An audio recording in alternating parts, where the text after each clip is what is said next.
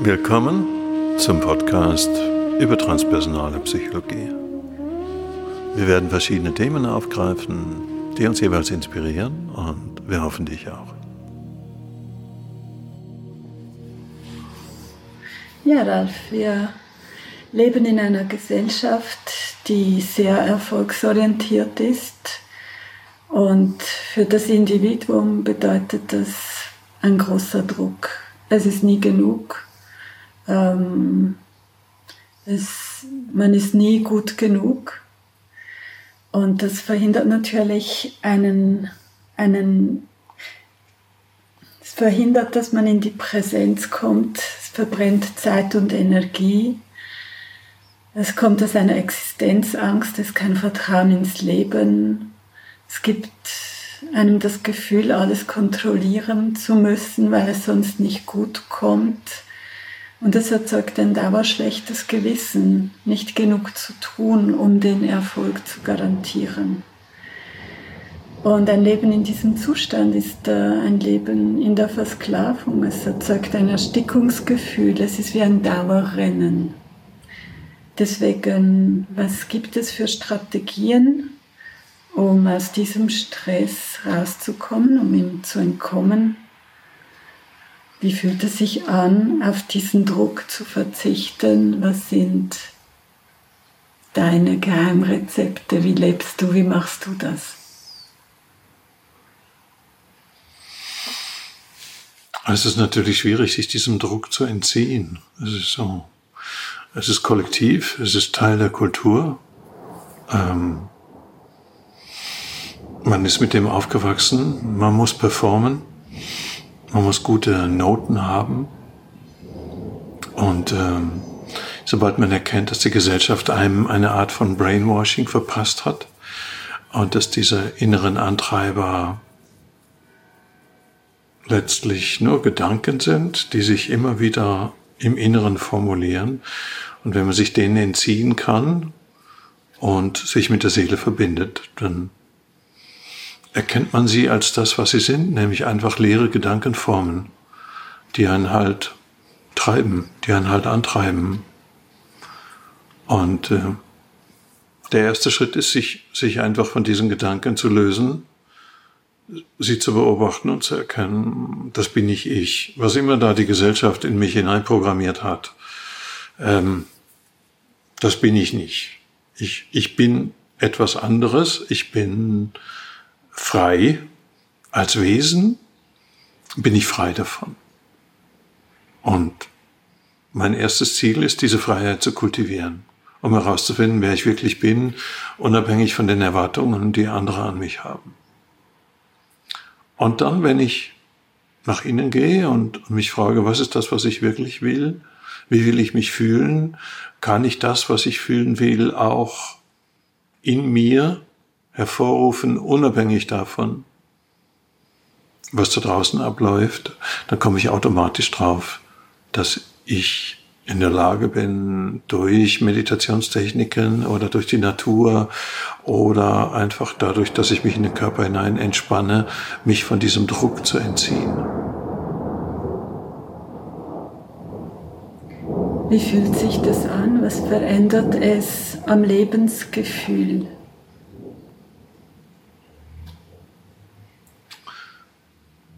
Naja, sobald du deinen inneren Zustand zur ersten Priorität machst und dich auf den Weg machst, wie sich in dir anfühlt, genauer zu beobachten und Strategien zu entwickeln, dich einfach wohlzufühlen, dich zu entspannen, ähm, dann stellst du meistens fest, dass es nicht viel braucht.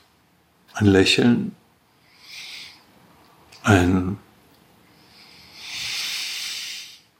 ein Baum, ein Strauch, ein Fluss, einen, ein, ein Stück Natur, eine Stille, auf die ich mich einlasse, außerhalb von mir, ein gutes Musikstück, ein sich, sich auch gewahr sein, dass letztlich die Sinne uns zwar immer nach außen führen, aber dass ich jemand bin, der hinter den Sinnen ist, der die Sinne wirklich benutzt. Ich, ich bin reines Bewusstsein. Und ich bin als reines Bewusstsein in diesem Körper und ich benutze die Sinne und schaue mir diese Welt da draußen an, so wie ein Alien einen Raumanzug praktisch benutzt. Und ich bin dafür verantwortlich, dass es sich in diesem Raumanzug nicht zu stickig und nicht zu eng anfühlt. Das ist eigentlich alles. Und letztlich, wenn ich, wenn ich tiefer nach innen gehe, wenn ich, wenn ich mein inneres Wohlgefühl zur ersten Priorität mache und mich hinein entspanne in das, was ich bin, unabhängig von dem, was da draußen abläuft, äh, dann werde ich zum Beobachter. Wie sind denn deine Praktiken, um ins Vertrauen zu kommen?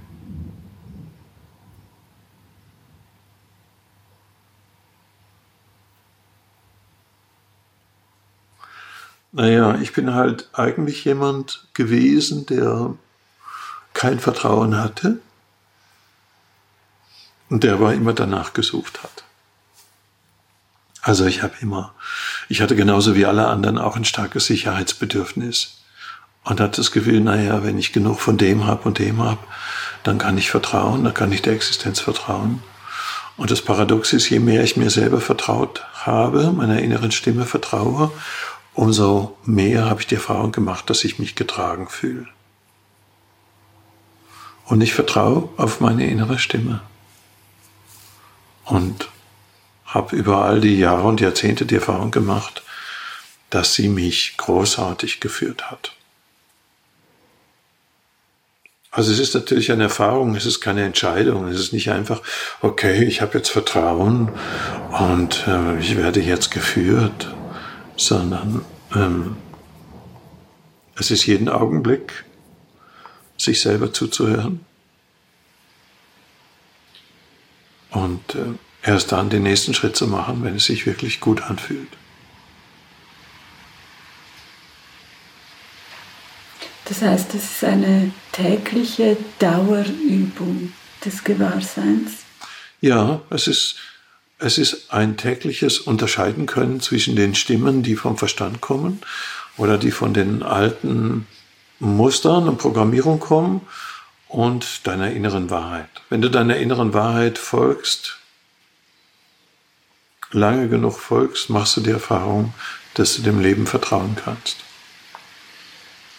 Kannst du mir noch ein bisschen mehr über das Gefühl sagen, damit ich eine Orientierung kriege, wie sich das anfühlt, damit mein Körper lernt oder fühlt oder spürt, wie, wie sich das anfühlt. Wie sich das zum Beispiel anfühlt, du zu sein. Du in diesem idealen Zustand. Einfach von dir ausgehend mal zu beschreiben, was das für ein Gefühl erzeugt, das eben nicht Druck ist, sondern ich nehme an, ein, ein Wohlempfinden, ein Wohlbefinden. Wie, wie würdest du mir das erklären oder wie würdest du das meinem Körper quasi erklären, damit er eine Orientierung hat? Aus meiner Sicht gibt es zwei Strategien. Die eine Strategie ist, ist wirklich das innere Wohlempfinden zur ersten Priorität zu machen und zu entspannen und die Erfahrung zu machen, dass ich, wenn ich mich entspanne, ich nicht untergehen kann, wie im Meer auch. Wenn du im Meer liegst und die Augen zumachst, die Augen schließt, ähm, du weißt nicht, wann die nächste Welle kommt, aber das Meer trägt dich. Und das ist das Gefühl, was du dann hast, ist eigentlich ein Fallen lassen. Ich lasse mich fallen. Ich lasse mich in das Leben hineinfallen. Und ich habe keine Angst, unterzugehen. Oder wenn ich Angst habe, unterzugehen, dann lasse ich mich in diese Angst hineinfallen, unterzugehen. Also ich habe keinen Widerstand. Im Meer einen Widerstand zu haben, also macht keinen Sinn. Das ist wie sinnlos. Und die zweite Strategie ist, ähm,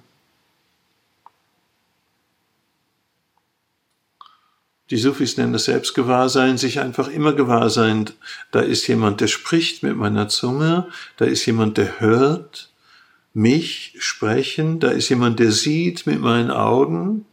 Wenn ich immer tiefer nach innen gehe, dann ist da einfach nur ein Ich-Gefühl. Und dieses Ich-Gefühl, ich zu sein, das bringt mich unmittelbar ins Sein hinein. Es ist wie wenn ich schaue, ich sehe und ich sehe mich jetzt da in der Kamera, aber etwas in mir sieht das. Und das sind nicht die Augen, die das sehen, sondern es ist das, was hinter den Augen ist. Und für mich ist es so ein Mix zwischen einerseits in dieses Ich-Gefühl einzutauchen das kann auch sein, wenn du traurig bist oder wenn ich, wenn ich wütend bin, dann ist da dieser Beobachter, dieses Ich-Gefühl, das, das einfach sich der Fliege gewahr ist, ja, die da ist, da ist dieses Ich-Gefühl, ah, da ist das Ich und da ist die Traurigkeit. Oder da ist das Ich und da ist die Wut. Oder da ist das Ich und da ist ein Druck in mir. Aber der Druck ist nicht ich, oder die Traurigkeit ist nicht ich, sondern, sondern die Traurigkeit ist ein Teil von mir. Und wenn ich halt nicht in der Entspannung bin, wenn der in der Ruhe, im Wohlgefühl, in und dieses Wohlgefühl kann unterschiedliche Dimensionen haben. Es kann tiefe Entspannung und Ruhe und Ekstase sein und wirklich die Grenzen meines Körpers lösen sich auf und es kann einfach nur ein Gefühl in meinen Händen sein. Und beides ist Wohlgefühl in unterschiedlichen Intensitäten. Natürlich liebe ich das ekstatische Meer, wo, wo wirklich mein ganzes Wesen den Raum ausfüllt und, und das kleine Ich nicht mehr da ist. Aber ich liebe auch diese dieser fast äh, kaum wahrnehmbaren Empfindungen von Wohlgefühl im Körper, in den Händen, in den Schultern.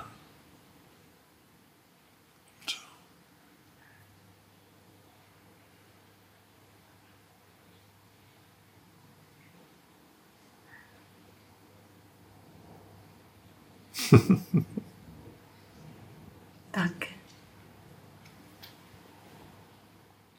Ja, es ist eigentlich so nah.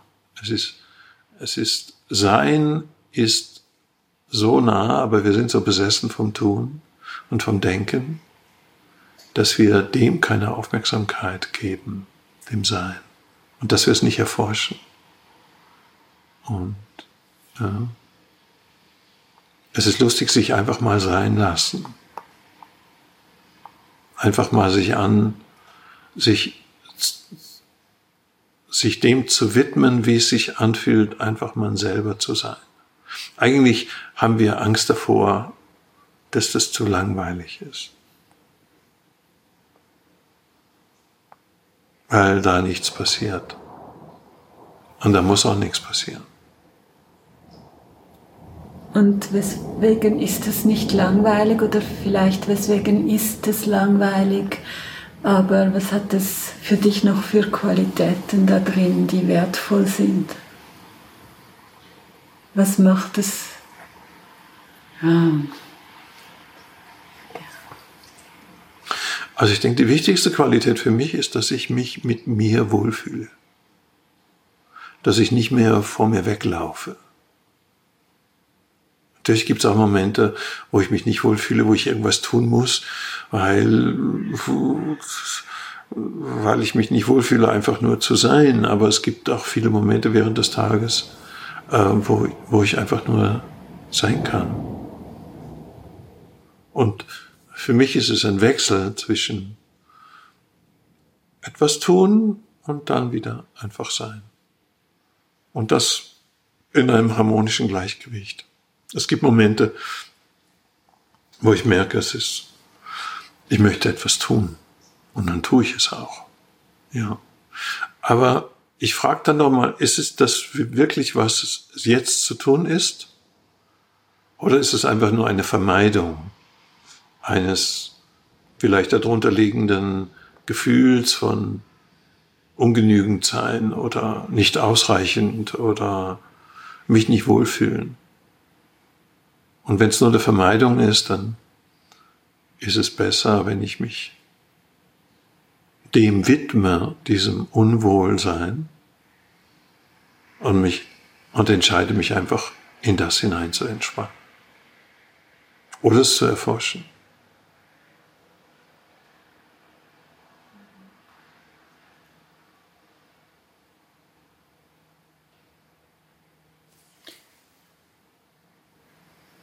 Und vielleicht noch das Tun, das dem Sein entspringt. Ja, das Tun, das aus dem Sein entspringt, hat eine ganz andere Qualität als das Tun, was aus der Vermeidung des Seins heraus entspringt. Ja. Das Tun, was aus dem Sein heraus entspringt, hat eine Leichtigkeit, eine, eine Es unterbricht interessanterweise nicht das Sein. Also da ist das Sein und da ist gleichzeitig das Tun. Es ist nicht, es ist nicht entweder oder, sondern im Tun ist immer noch ein Teil von mir im Sein. Genau. Schön.